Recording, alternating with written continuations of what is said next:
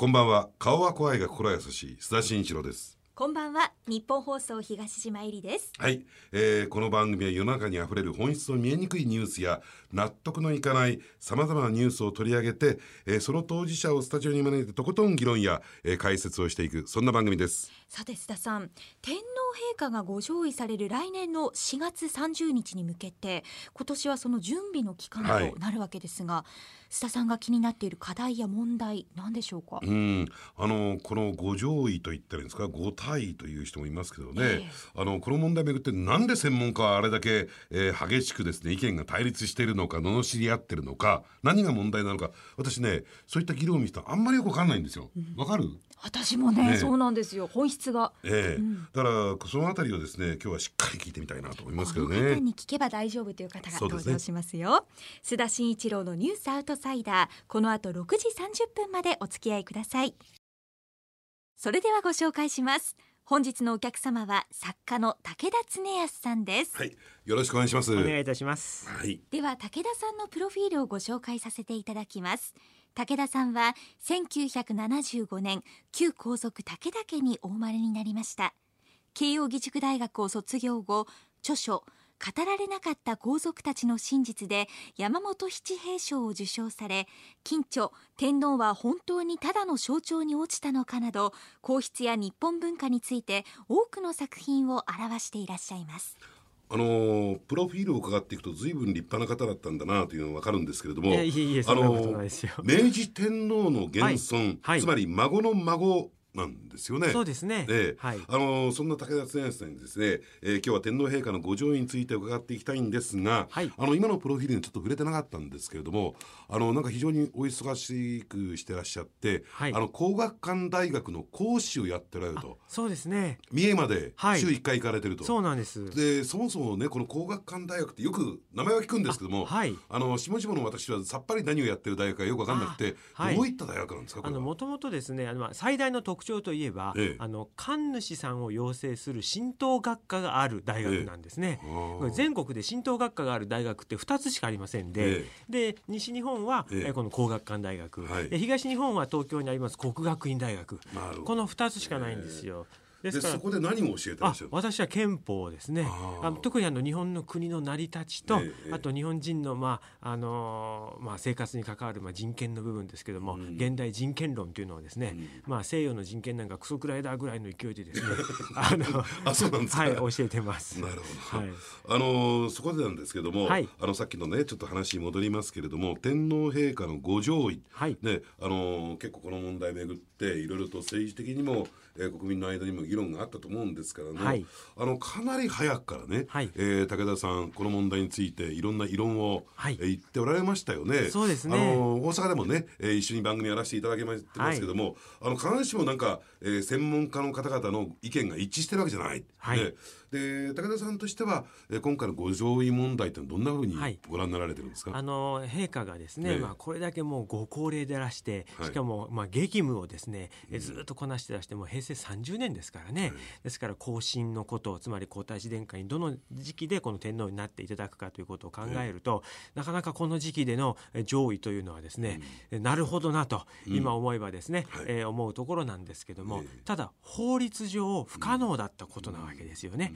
ですから法律上不可能なことを陛下がおっしゃるもしくは示唆なさるということですから、これがちょっと問題だったわけですよ。うん。えー法律を整備しないと上位ができないということなので、えまあ、そこでまあいろいろな議論がありましたけども、えやっぱり話を広げるとこの問題そう簡単に決着しませんので、ええ。やっぱり上位一本に絞ってですね、でしかもあの制度化しようって話もありましたけども私はもう当初からあの特別法特例法で乗り切るべきだということをもうあの最初から言い続けてきたんですけそれはなぜですか？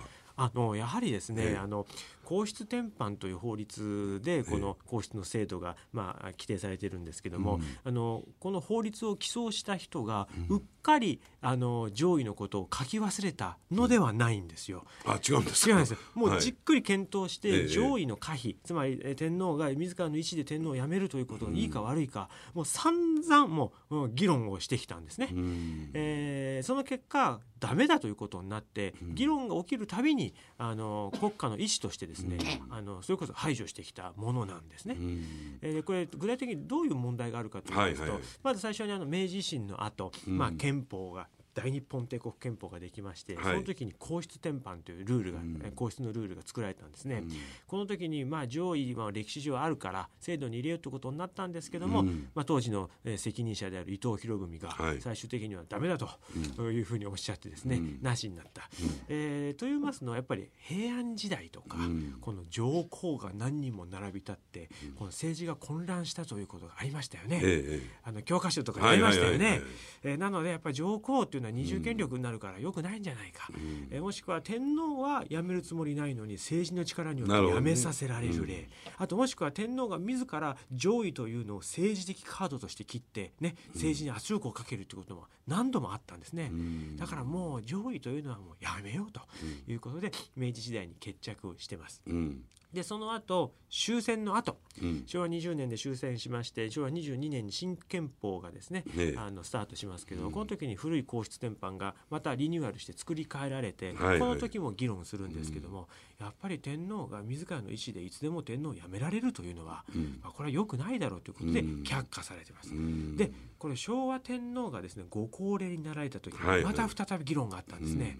もうそろそろあのよしていただいた方がいいんじゃないかという議論があったんですけども、うんこの時にやはり同じ理由で、えー上皇の二重権威構造それから天皇の意思に反した上位が強行される、もしくは天皇が政治に圧力をかける、まあ、こういった理由をかんこういった状況を考えると、もう上位はない方がいいということ。だからもう3回ここ150年明治維新以降150年間にわたって主にまあ3回ぐらい議論があったんですけど毎回審議した結果やっぱやめようと言って、あの意図的にこの排除してきたものがものが上位なんですね。うん。とこれを陛下がうん。示唆なさるということだったので、大きな衝撃が走ったわけです。うん。はい、じゃあこれをですね今の金城天皇陛下がはい。示唆するというのははい。どうだこれは武田さんしか私は聞けないんですけども、ええ。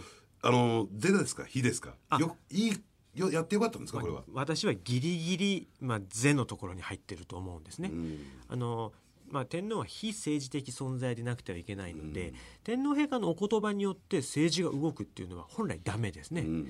ただしあのここはまたあの絶妙なとこなんですけども、うん。上位を可能なようにしてほしいというようなことをおっしゃったわけではないんですね。うん。えーこの陛下がおっしゃったのは、まあ、自分は高齢で、はいはい。まあ、今はまだいいけれども、ねえ。これから年を取るとあのできてたものができなくなる。そうすると国民に迷惑がかかる。国家に対して申し訳ない、えーそういう問題が起こりますよということをおっしゃってじゃあどうしたらいいかって言ったらまあじゃあ上位ということなんだけどもそこについては具体的におっしゃってないわけですね。うん。ですから当初 NHK のスクープから始まりましたけども、えー天皇陛下が、えー上位のご意向を、うん。お仰せになったと、まあ、示唆なさったという程度ですから、上位の制度を作れと。お命ぜられたわけではないのでうん。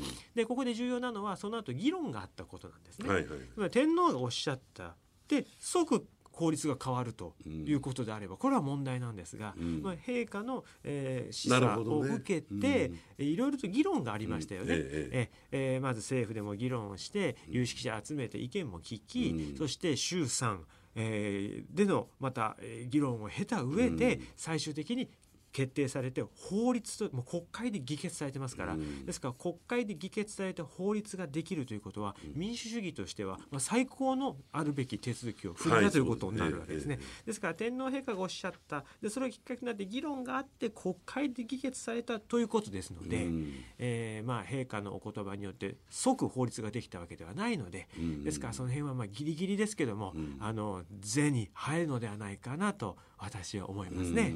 うん。あのこういう一連の流れでね、はい。ただ私はちょっと引っかかる点が一点あって、はいはい。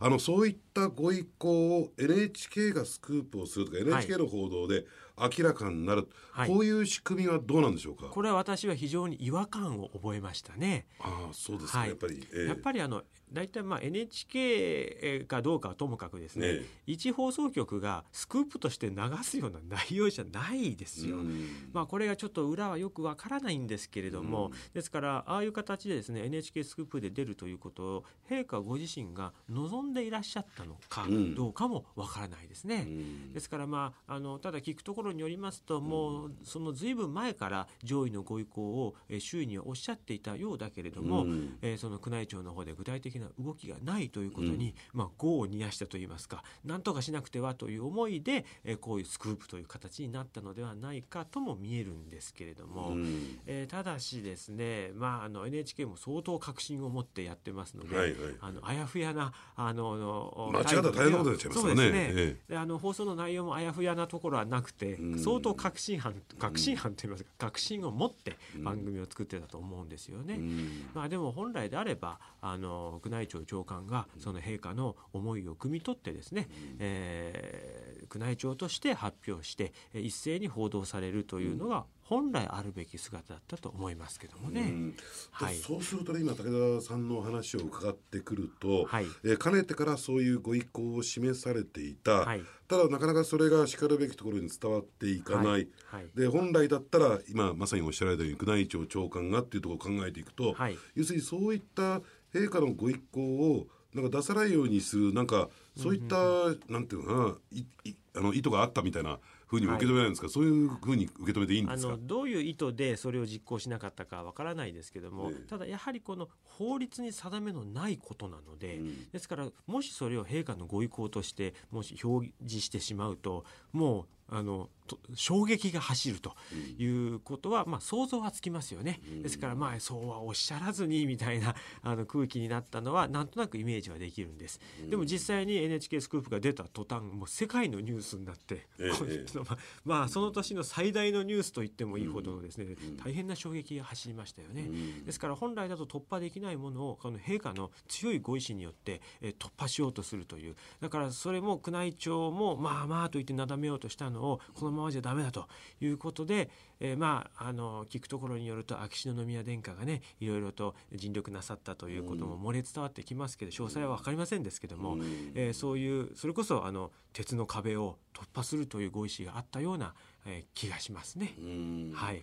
あのーそれはこれんなこと聞いていいのかなんあのどうなのかあれなんですけどもあの鉄の壁ってのは宮内庁というふうに考えていいんですか？まあ、あの宮内庁というふうに言ってしまうとですね、えーまあ、宮内庁だけが悪者になるのはなんなんですけども やっぱこの天皇は非政治的存在であるっていうのは、ええ。これはもう鉄壁みたいなもんじゃないですか。はいはい天皇の行動が政治に影響を与えるなんてことは、もうもう微塵ともあってはいけないというね、ところがありますので、ですから陛下の発意によって法律が変わるというところにですね、えーまあ、それはあってはいけないというふうに、まあ、宮内庁だけではなく、えー日本社会全体がですね、えーそこはですねあったそういう壁があったと思うんですよ。うん。まあ、だからこそ、まあ、この、えー正常な方法ではない形で、陛下のご意思があの出てきたのかなという気はしますね。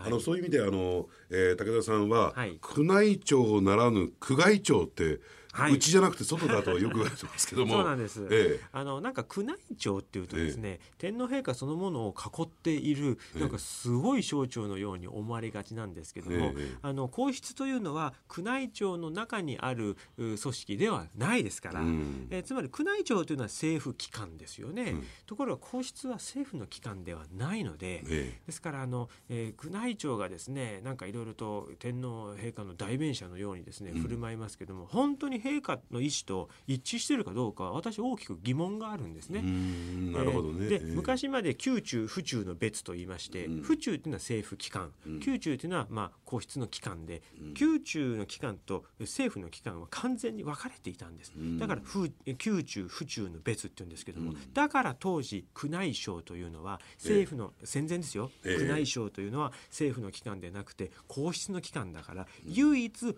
お堀の内側にあったわけですよね。ああなるほどね、はい、だから宮内省なんですねうん。あれはあの宮中の機関だったわけですよ。はいはいはいですから宮内省のトップは陛下の代理人だったわけですよね。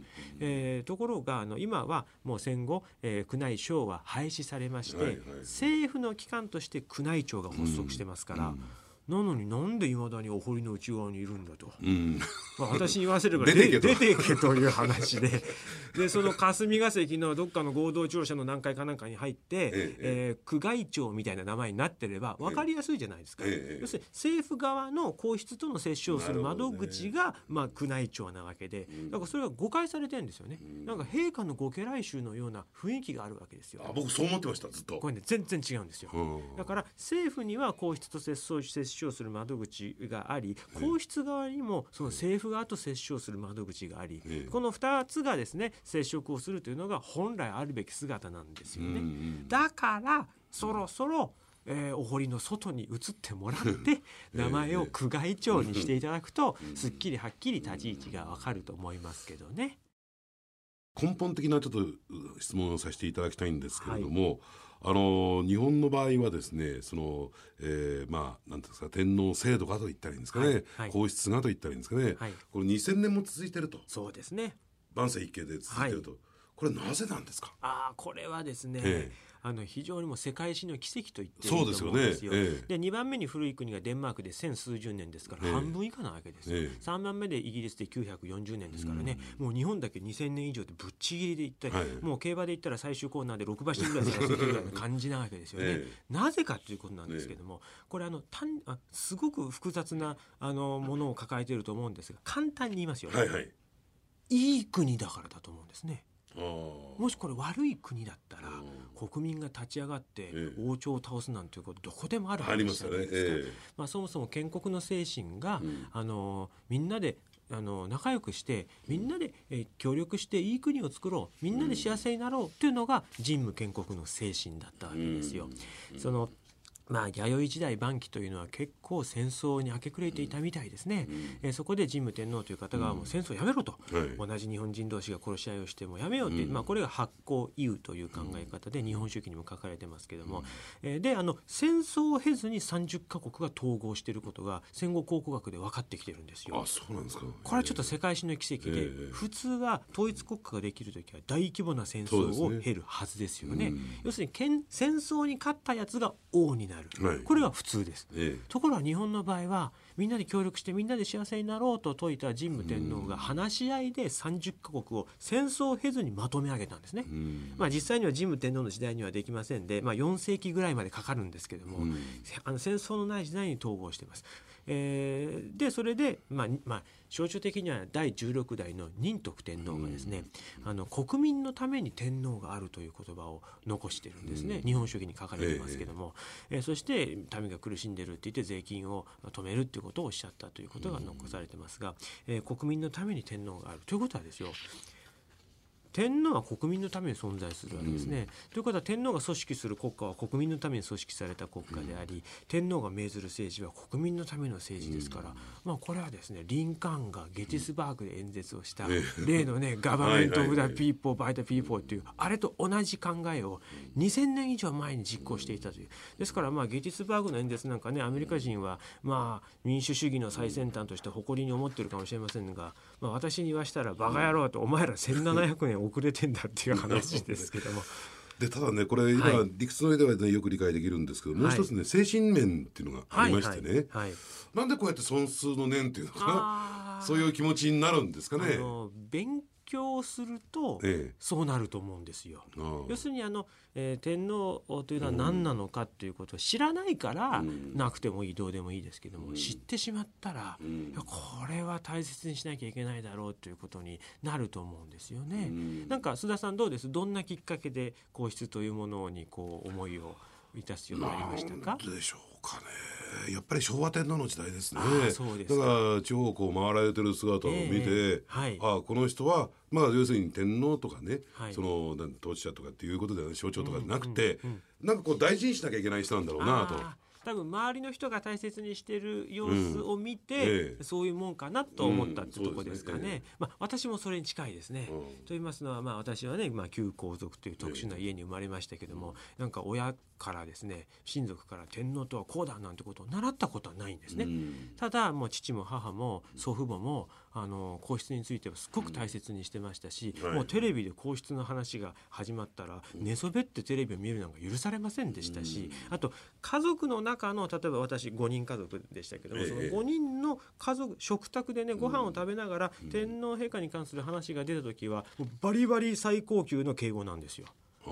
でそういうのを見てるとはなんかそういう存在なのかなっていうのを、えー子供心ながら思いましたけどもね。もう一点思い出しました。はい。うちの母親が、はい。とにかく皇室アルバム大好きだったんですよ。ああこうなんかこう憧れみたいなねうっとりした顔で、はいはい、あのそれを見てた、えええー記憶があってですようちの母親がこんなに大事にしてんだろうなみたいな。ああそうですよありましたよね。はい。で最後にですね、はいまあちょっとあの今日は、えー天皇陛下あるいは皇室制度について伺ってきたんですけども、はいなんかこう一言これだけは言いたいってことないですか？ああそうですね。ええあのこもうあのあと1年ちょっとで、上位ですけれども、はい。次に上位の式典がどういうものになるのかということなんですが、ええ。要するにあの簡略化してほしくないんですよね、うん。ご即位の大礼というのを、えー日本憲法下で行われたのは平成の時代昭和から平成に移った時ですね、えーが最初でしたけれども。で今回さらに簡略化してしまうともう止めどなく簡略化が進んでしまうと思うんですよ。はいはいで平成の時の大礼はですね、うん。まあ、戦後を行うということで、まあ、とにかくやりさえすればいいみたいな形はいはい。で相当簡略化してしまったんあですね。そういうもんですか？そうなんです、ええだからあの最低でも踏みとどまればいいですし、できればちょっとでも古いものに復古すればいいんですけども、うん。今回簡略化してしまったらこれからどんどん簡略化していくのが正しいっていう流れができてしまうんですね。うん。ですからあのここは踏みとどまって戦前であったもので戦後なくなってしまったものを1個でも2個でも復帰させてほしいなと思いますね。どうもありがとうございました。本日のお客様は武田恒康さんでした。ありがとうございました。